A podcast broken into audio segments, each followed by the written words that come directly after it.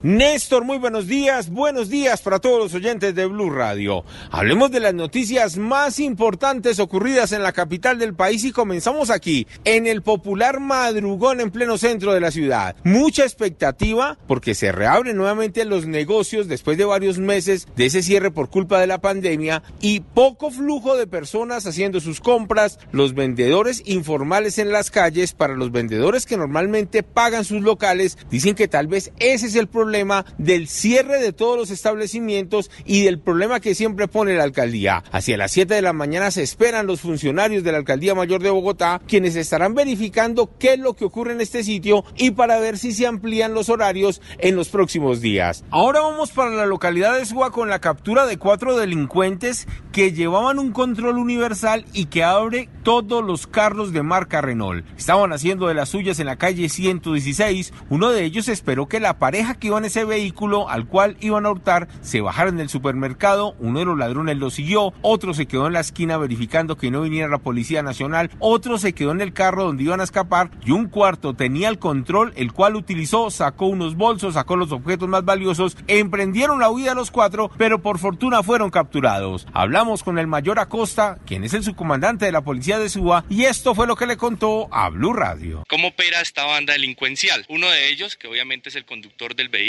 otro de ellos, quien es quien se baja del vehículo, hurta los elementos o rompe los vidrios, otro que es el observador, quien está pendiente si se acerca una patrulla de la policía o una persona que pueda alertar de este hecho delictivo, y el otro que es quien distrae a las personas, a los ciudadanos del común o a los dueños de los elementos. Ahora hablamos de las historias que ocurren en Bogotá mientras que ustedes descansan. Una mujer llegó desde Chile a la capital del país para buscar su perro que se extravió hace unos días. Dice ella que no se aguantó estar en Santiago de Chile esperando ver si el animal aparecía y decidió dejar su trabajo, dejar su familia y llegar a Bogotá para ayudar a buscarlo. Escuchen ustedes mismos lo que nos contó Ana esta madrugada desde el barrio La Granja en Engativá. Yo me vine desde Chile únicamente a encontrar a mi perro porque para mí son mi adoración. Es tal el desespero de esta familia por encontrar el animal que hasta ofrecen dos millones de pesos para quien les dé información de dónde se encuentra el cachorro.